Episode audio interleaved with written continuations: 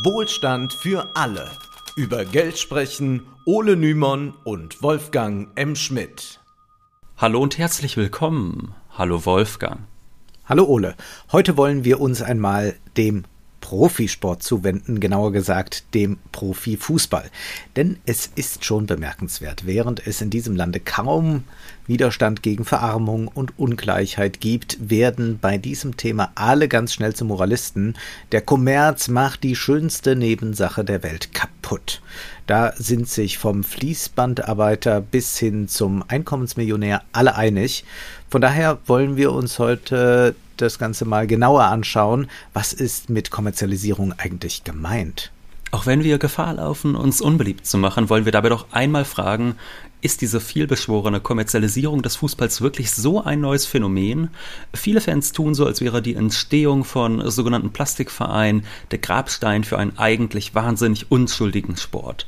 Dabei ist die Kommerzialisierung ein, wie wir heute sehen werden, mehr als 100 Jahre andauerndes Phänomen, das von vielen Fans nur gerne übersehen wird. Aber dazu gleich mehr. Werbung. Diese Folge wird präsentiert von Too Long Didn't Read, dem Theorie-Podcast der Rosa-Luxemburg-Stiftung. Das Gefühl, dass die Klassiker linker Theorie viel zu umfangreich sind, um sie alle gelesen zu haben, kennen wohl die meisten. Die über 2000 Seiten langen Gefängnishefte von Antonio Gramsci, die komplizierten Schinken von Marx oder Edward Said, wenn ihr keine Zeit habt, die Bücher alleine durchzuackern oder eine Einführung sucht, dann hört euch den Theorie-Podcast der RLS an.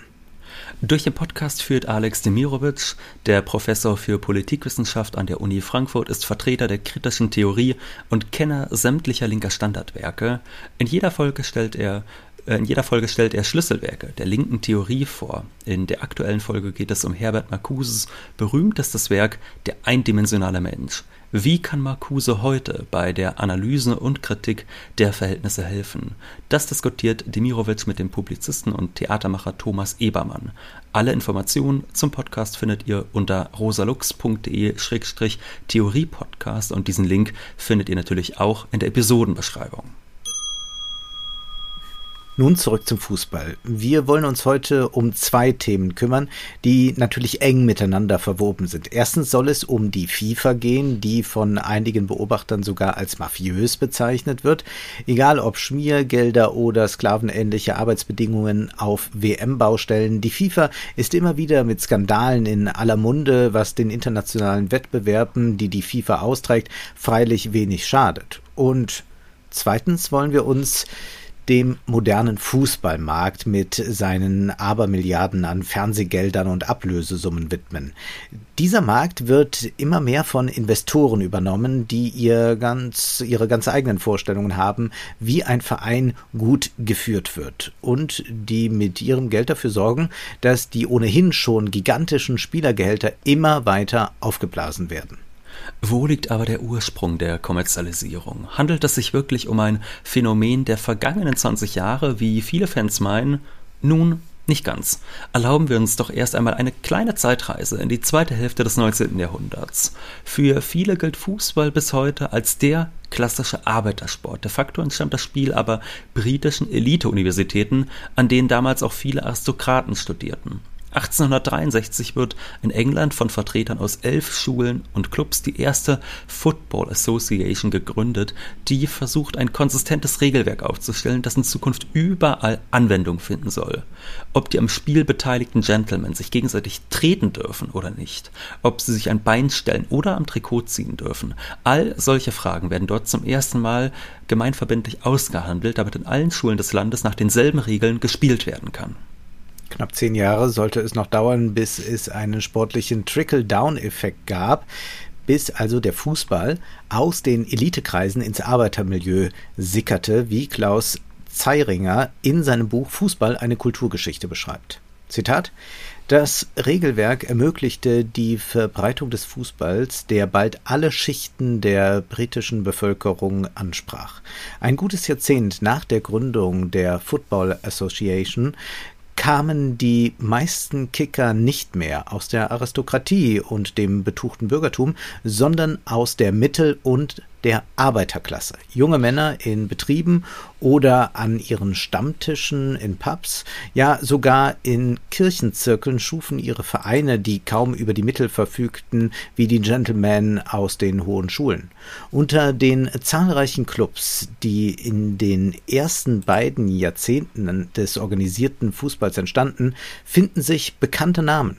Aston Villa 1874, Everton und Manchester United 1878. Für die beteiligten Spieler handelt es sich damals noch um ein reines Privatvergnügen. Die Leidenschaft am Spiel und am sportlichen Wettbewerb war damals auch nicht von finanziellen Interessen beherrscht, was sich aber ziemlich schnell ändern sollte. 1888 entstand die erste professionelle Liga namens The League. Die Fußballer waren nun Berufsfußballer, auch wenn sie zu diesem Zeitpunkt kaum mehr als ein durchschnittlicher Arbeiter verdienten.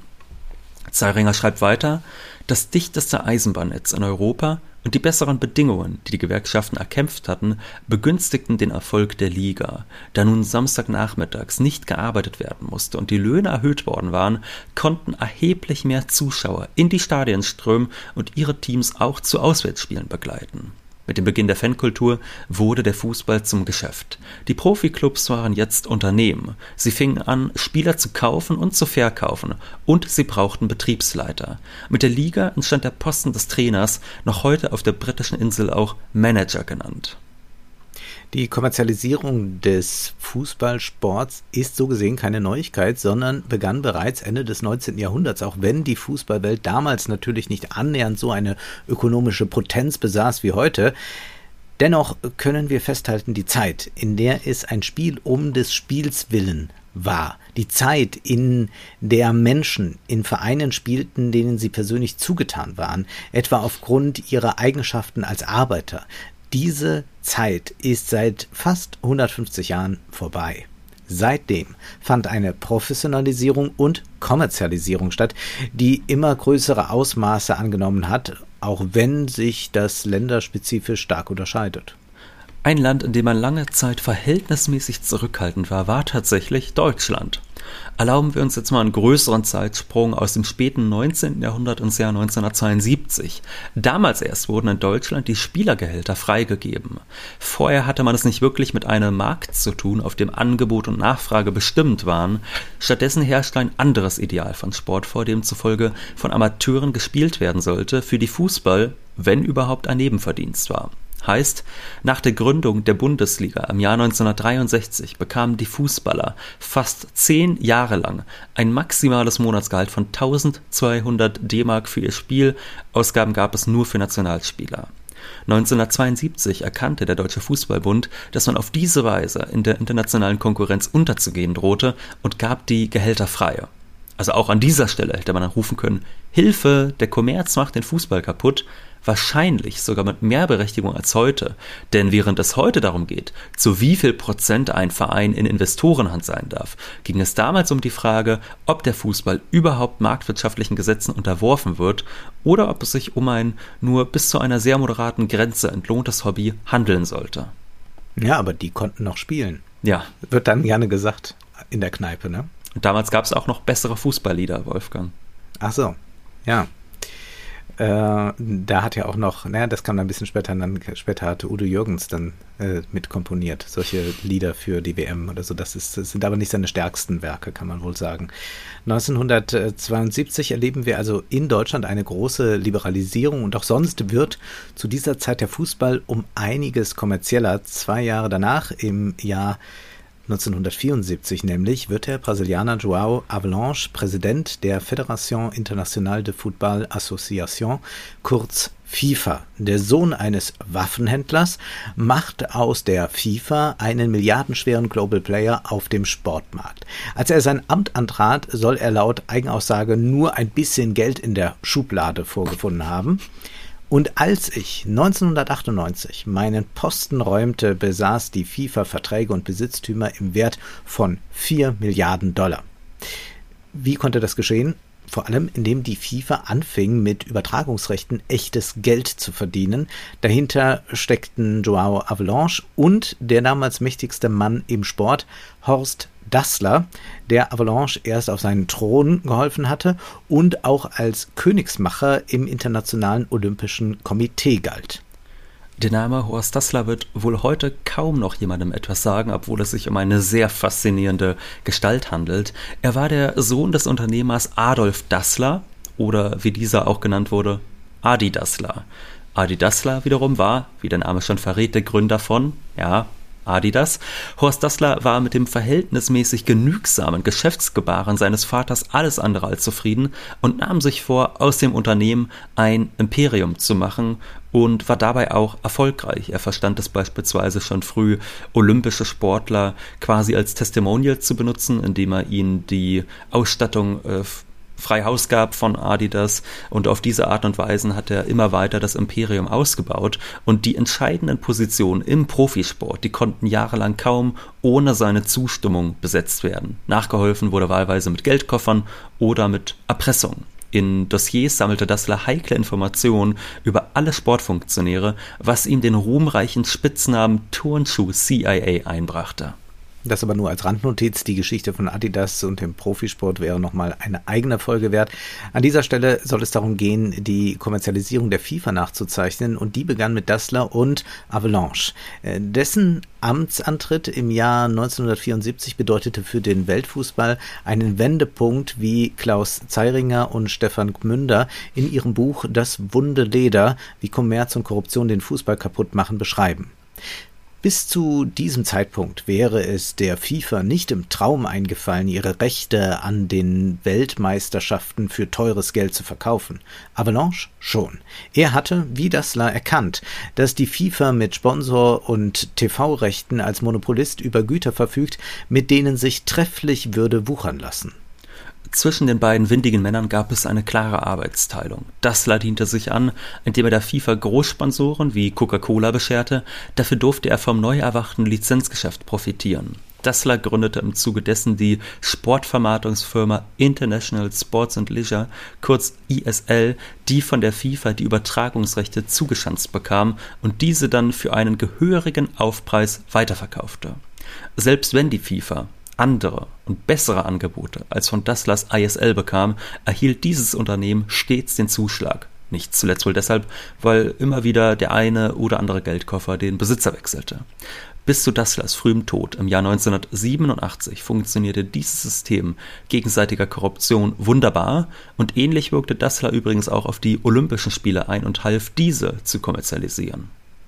Wir können auch hier wieder einmal sehen, dass die Kommerzialisierung des Sports alles andere als ein gegenwärtiger Trend, sondern seit der Professionalisierung des Fußballs eigentlich die logische Konsequenz ist.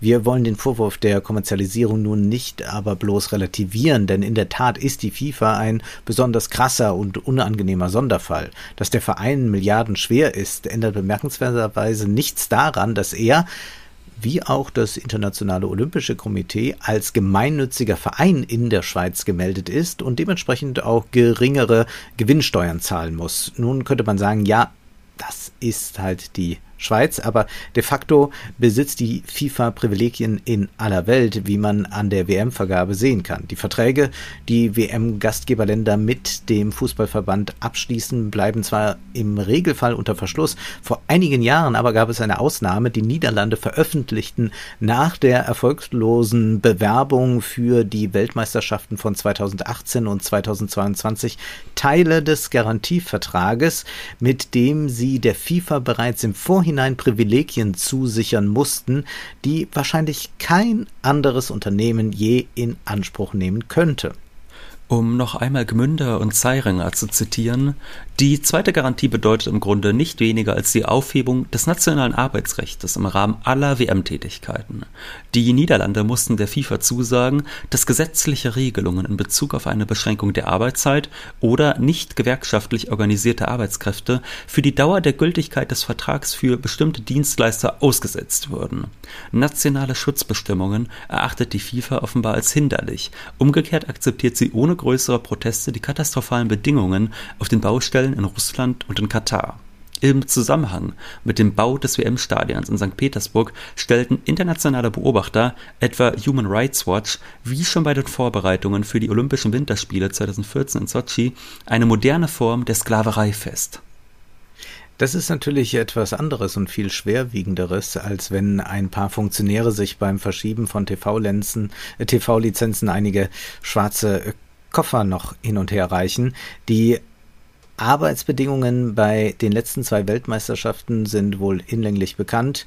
Der katarische WM-Chef musste im vergangenen November zugeben, dass zwischen 400 und 500 Gastarbeiter auf den Baustellen verstorben seien, auch wenn Franz Beckenbauer einige Jahre zuvor betonte, ich habe nicht einen einzigen Sklaven in Katar gesehen. Die laufen alle frei rum, weder in Ketten gefesselt und auch mit irgendwelcher Büßerkappe am Kopf. Also das habe ich nicht gesehen.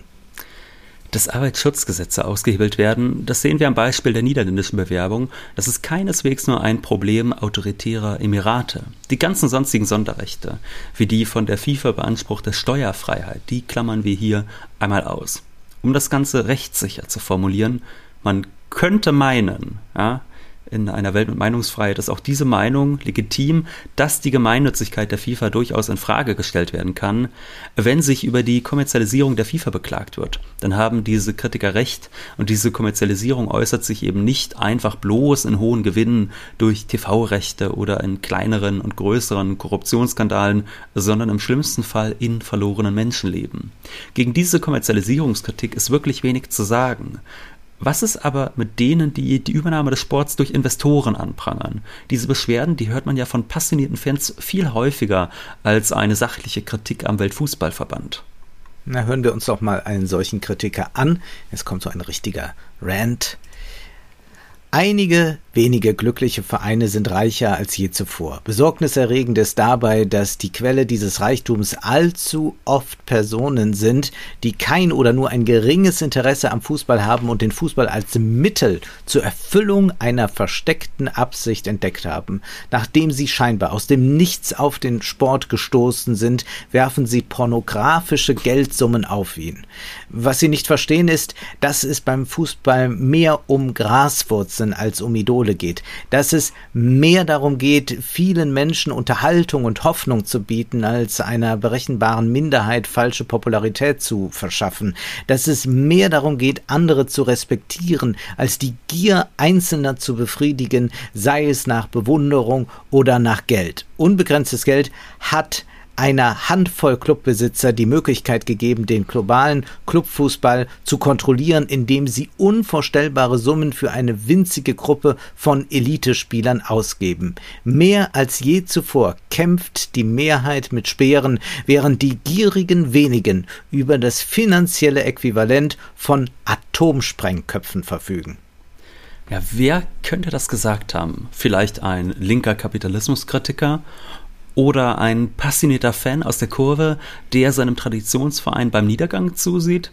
Nun beinahe. Dieses Zitat stammt von Sepp Blatter, dem ehemaligen FIFA-Chef, der im Jahr 2015 wegen Verdachts der ungetreuen Geschäftsbesorgung von der FIFA gegangen wurde von der Ethikkommission der FIFA. Also das muss man ja auch erstmal schaffen, von der Ethikkommission der FIFA gegangen zu werden. Meistens ist es nämlich umgekehrt. Da ist es einfach so, dass sich die hohen FIFA-Funktionäre der unbequemen Leute in der Ethikkommission und äh, in solchen Abteilungen dann entledigen. Aber in dem Fall war es dann wirklich soweit. Also wir sehen, vom Capo im Block bis hin zum höchsten Sportfunktionär, der mehrfach wegen angeblicher Korruption in der Kritik stand und wo auch ermittelt wurde, da werden alle zu großen Moralisten, sobald es um die Investments von Superreichen in den Fußball geht. Dann rufen alle die hehren Werte an, die der Fußball angeblich verkörpert.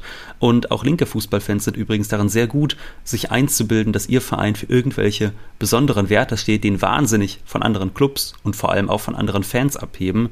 Dann jubeln sie Traditionsvereinen zu, die zwar auch Abermillionen von Euro dafür zahlen, dass gegen einen Ball getreten wird, sind aber froh darum, dass ihr Verein immer noch weniger kommerziell ist als die Vereine, die komplett in der Hand von Investoren sind. Ich verstehe ja sowieso nie, warum man überhaupt einen speziellen Verein gut findet. Also was wie man auch dazu kommt. Also ich gucke ja gar keinen Fußball und ja. weiß, als wenn ich jetzt sagen würde, ich bewundere Spieler XY äh, und sage, der, der kann wahnsinnig gut, äh, was ist das, was machen die, die schießen, so. Und äh, ne, irgendwie sowas, dann würde man sagen, ja toll, ne? so, also wie man jetzt sagt, äh, äh, Beyoncé kann gut tanzen und singen. Aber dass man so eine Liebe zum Verein hat, äh, die ist ja bei dir auch vertreten, ist ja eigentlich was sehr es, Eigenartiges. Es ist etwas extrem irrational. Also ich meine, ich kann es ja biografisch bei mir herleiten. Ich wurde äh, Fußballfan im Alter von acht Jahren bei der, beim Sommermärchen, ja bei unserem schwarz-rot-geilen Sommermärchen in Deutschland wurde ich natürlich Fußballfan. Und dann war das so, äh, dass Klose damals so gut war, dass ich den dann sympathisch fand. Noch dazu hat tatsächlich der Cousin meiner Mutter äh, mit Klose im Jugendverein gespielt. Dadurch kam dann noch so eine biografische Ebene dazu. Toll. Und dann äh, wurde man eben Bremen-Fan, weil der damals bei Klose war. Ich würde aber auch sagen. Aber, aber, ist, aber du ja. würdest ja dann, der, das ist ja das Interessante. Also wenn, mhm. wenn Klose dann weggeht, guckt man das vielleicht noch, äh, wie, wie das ist, wenn der jetzt bei Dortmund spielen würde oder so. Aber er ist man, zu den Bayern äh, gegangen, aber ja. Ist dann zu den Bayern gegangen, wegen mir auch. Äh, aber man wechselt dann, dann nicht den Verein mit. Man, man, man wechselt aber nicht den Verein mit, sondern man bleibt bei seinem Verein. Ja, ja, ja, es ist äh, eine zutiefst irrationale Sache natürlich in Wahrheit, äh, diese Vereinsmeierei. Ich meine, entweder die entspringt solchen komischen Vorliegen oder äh, Vorlieben oder sie entspringt irgendeinem Lokalpatriotismus, der ja in Wahrheit auch ein zutiefst äh, idiotisches Gefühl ist. Ne? Also zu sagen, wir Bremer, wir sind äh, einfach viel tollere Leute als Hamburger oder so, ist es natürlich ein großer Irrsinn, der sich dann auch in solchen Rivalitäten äußert, bei dem auch von allem, was sonst an Widersprüchen und Konkurrenz in der Gesellschaft besteht, abstrahiert wird. Äh, also, was weiß ich, vom Fließbandarbeiter bis hin zum Einkommensmillionär stehen dann alle in der Kurve und feuern denselben Verein an und sind aber gegen die Fans des anderen Vereins. Das ist natürlich ein großer Unsinn, ähm, wo ich jetzt sagen muss, äh, ich habe da Spaß dran zuzuschauen beim Fußball, aber ich bin mittlerweile auch an einem Punkt, wo ich nicht mehr so in dieser Parteilichkeit festhänge. Also ich kann mir auch sehr gut andere Spiele ansehen und einfach als unparteiischer Zuschauer beobachten des reinen Sportes wegen. Und das äh, tun viele nicht, sage ich mal. Ja, so. ich soll ja immer mal mitkommen ins Stadion. Ich würde ja dann, so gern mit dir mal in die RB-Arena gehen. Dann nehmen wir uns auch schöne Plätze, wo du was siehst. Du musst nicht in der Kurve stehen, keine Sorge. Und, äh, Aber ich will nicht so ein komisches Hütchen aufsetzen. Dann, als ich das letzte Mal in Leipzig war, dich besuchen, da liefen lauter RB Leipzig-Fans mit so einem ganz furchtbaren Hut rum. Habe ich noch also nicht war gesehen. Schon sehr, sehr geschmacklos. Ich weiß nicht, was das für ein Maskottchen ist, die RB Leipzig. Die haben irgendwie. Die, so haben, den, die haben einen roten Bullen. Ach, ja, dann hatten klar. die bestimmt so ja. Hörner dran, ne? Ja, die hatten so Hörner. Doch, Wolfgang, so, das so musst Hörner. du dann tragen. Nein. Äh, naja, kommen wir nochmal zurück zu denen, die das Geld gebracht haben. Also der große Schub kam eigentlich im Jahr 2003. Da begann das so, als der berühmte Milliardär Roman Abramowitsch den FC Chelsea kaufte. Wenige Jahre später erwarb dann Scheich Mansur bin Zayed Al Nahyan die Hauptanteile bei Manchester City und 2011 wurde der katarische Geschäftsmann Nasser Al Khelaifi Vorsitzender des Pariser Hauptstadtclubs Paris Saint-Germain. Offensichtlich beziehen sich äh, die Worte Blatters auf genau solche Investments, die teils dem Privatvergnügen und Profitstreben einiger Superreicher, teils aber auch politischen Zielen dienen. Das bedeutet für diese Vereine gigantische finanzielle Vorteile, während Clubs, die sich große Investoren verschließen, äh, sich mit Einnahmen aus TV-Geldern, Preisgeldern, Merch etc. zufrieden geben müssen, können Clubs, die Investoren reinlassen, deutlich größere Geldtöpfe an äh, deutlich größere Geldtöpfe ran. Äh, zum Zweck des fairen Wettbewerbs verhängen die Verbände zwar immer wieder Financial Fair Play Regeln, aber selbst wenn diese umgangen werden, wird das nicht unbedingt geahndet.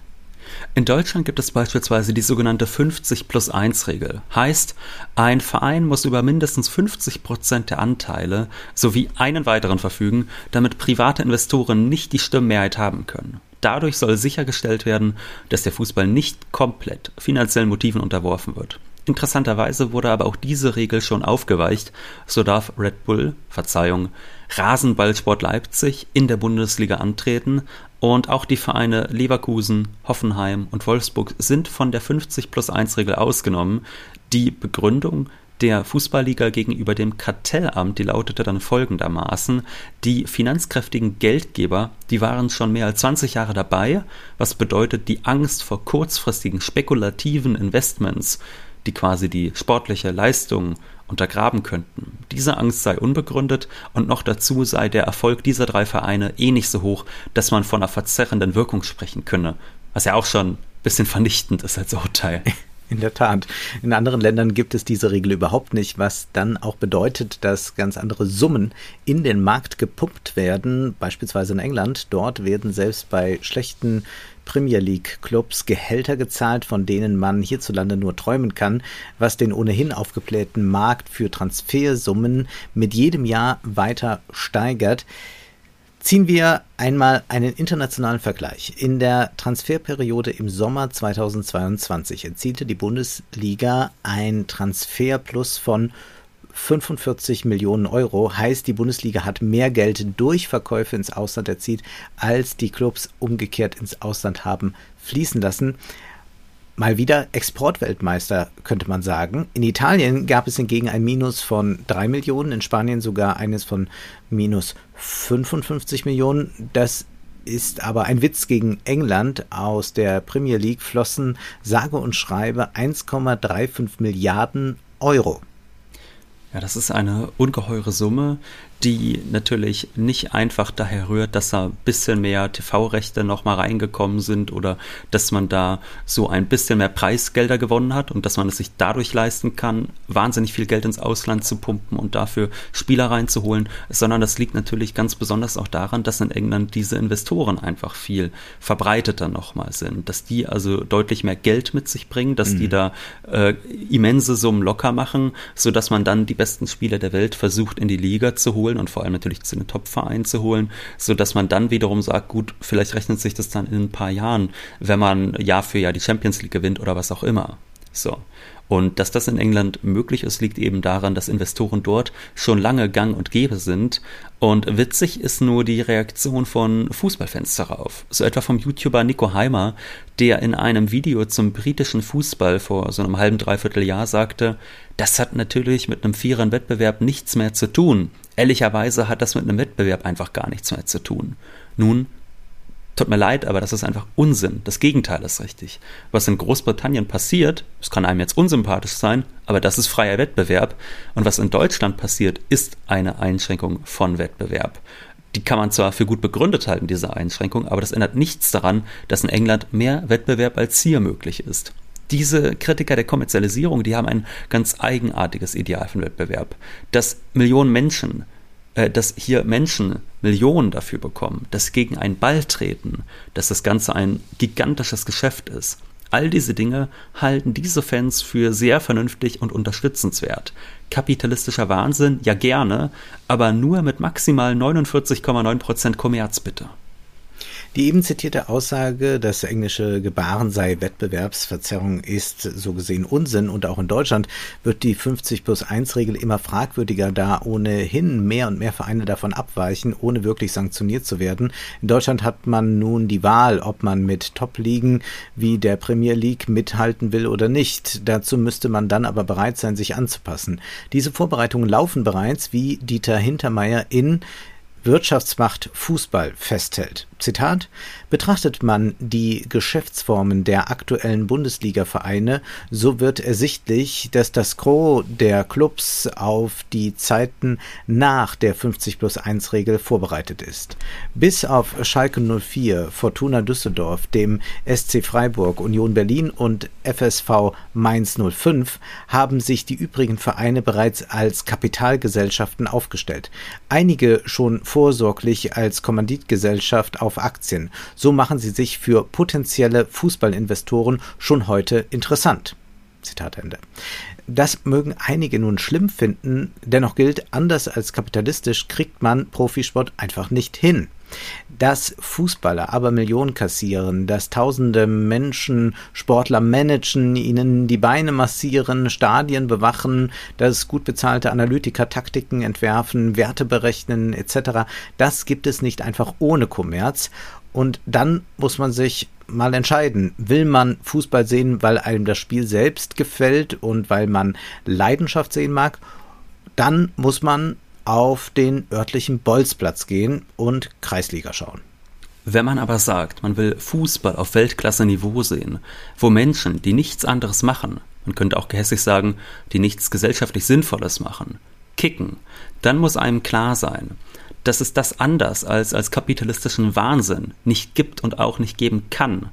Es ist schlichtweg idiotisch, und das sage ich als jemand, der sehr gern Fußball und auch andere Sportarten schaut, es ist schlichtweg idiotisch, stolz auf seinen Traditionsverein zu sein, der zwar auch in der Schüko, Mewa oder Allianz Arena spielt, aber immerhin nicht zu mehr als 50 Prozent in den Händen eines einzelnen privaten Kapitalgebers ist. Profifußball gibt es nur als lächerlichen kapitalistischen Wahnsinn. In keiner sinnvollen Welt würde so viel Energie auf diese schönste Nebensache der Welt verschwendet. Damit kann man entweder auf eine lockere Weise umgehen und sagen, ich weiß um diesen Wahnsinn und ich nehme das Ganze jetzt mal nicht so teuflisch ernst, oder man steht in der Ostkurve des Wohnen Westweser Stadions und schimpft jede Woche auf eben den Kommerz, an dem man tatkräftig mitwirkt. Jetzt werden sicherlich einige Fans versucht sein, in den Kommentaren festzustellen, warum sogenannte Plastikvereine doch viel schlimmer sind. Das kann man dann organisatorisch begründen, weil sie keine ordentliche Vereinsstruktur haben oder was auch immer. Aber ganz ehrlich gesagt, das macht die Leidenschaft als Zuschauer nicht im geringsten sinnvoller. Gewissermaßen sind Plastikvereine da sogar fast ehrlicher. Ich als frisch zugezogener Leipziger war ja schon ein paar Mal bei RB und da bildet sich wenigstens keiner etwas auf die angeblich ganz eigene Moral und Identität des Lieblingsvereins ein, die für was weiß ich alles Tolles in der Welt steht. Vielleicht noch eine letzte Bemerkung dazu. Viele werden nun sagen, dass der Fußball für etwas ganz anderes steht, für andere Werte. Aber welche Werte sollen das denn sein? Nimmt nicht jeder Verein und jeder Fanclub für sich in Anspruch, für etwas ganz Eigenes zu stehen, obwohl das eigentlich Unsinn ist? Wie gesagt, wir wollen hier nicht äh, den Spaß am Fußball an sich verderben, aber man könnte ja auch damit, dass das Fansein als Kapitalismuskritiker eine durchaus widersprüchliche Sache ist, selbstkritisch umgehen. Was daran jedenfalls vernünftig sein soll, einem sogenannten Traditionsverein zuzujubeln, der Millionen zahlt, erschließt sich keinem Menschen, der die Möglichkeit der Kritik ernsthaft zulässt. Also noch einmal, wenn man den Sport um der unkorrumpierten Leidenschaften willen schätzt, dann muss man der Kreisklasse zuschauen. Und wer Profisport sehen mag, der sollte nicht über Kommerz meckern, denn das ist, so zeigt der Blick in die Geschichte, eine ganz lange Angelegenheit schon beim Fußball und diese reicht zurück bis ins 19. Jahrhundert. Ja, das eine gibt es einfach nicht ohne das andere. Also ein Profisport ohne Kommerz das gibt's einfach nicht. Und das soll jetzt auch nicht die Kritik an der FIFA, die wir vorher zitiert haben, wegwischen, die ist berechtigt, weil wirklich Menschen aktiv zu Schaden kommen. Aber zu sagen, dass Transfersummen in Milliardenhöhe ein unfairer Wahnsinn sind, während ein paar Dutzend Millionen wiederum als hochgradig vernünftig angesehen werden sollen, das ist Unfug. Und auch die Beschwerde von Fans, dass sie immer mehr zahlen müssen, die ist zwar sehr verständlich, in den letzten Jahren sind die notwendigen Ausgaben, um die üblichen Wettbewerbe sehen zu können, massiv angestiegen, indem die DFL einfach die Rechte an mehrere Sender bzw. Streamingdienste verkauft hat.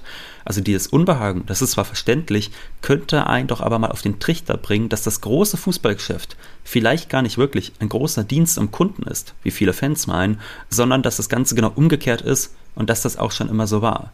Diese Illusion, die sollte man sich in Zukunft nicht mehr machen. Da loben wir uns doch Emmanuel Petit, den französischen Weltmeister von 1998, der immerhin 18 Jahre später dann erschrocken feststellte, waren wir nicht schon immer Marionetten, die die Wirtschaft am Laufen halten und sich um nichts anderes Gedanken machen sollten. Nun, da wir uns wahrscheinlich jetzt hochgradig beliebt gemacht haben, wollen wir noch darauf hinweisen, dass man diesen Podcast finanziell unterstützen kann. Das ist möglich per Banküberweisung, PayPal, Steady und auch auf Patreon sind wir zu finden. Alle Links dazu stehen in der Beschreibung, wie auch die Informationen zu dem Theorie-Podcast der Rosa-Luxemburg-Stiftung. Auch dazu findet ihr den Link in der Beschreibung. Nun ist aber erst einmal Schluss für heute, denn Zeit ist Geld. Prosit! Das war Wohlstand für alle. Ihr könnt uns finanziell unterstützen über paypal.me-ole und Wolfgang oder über die in der Beschreibung angegebene Bankverbindung. Herzlichen Dank!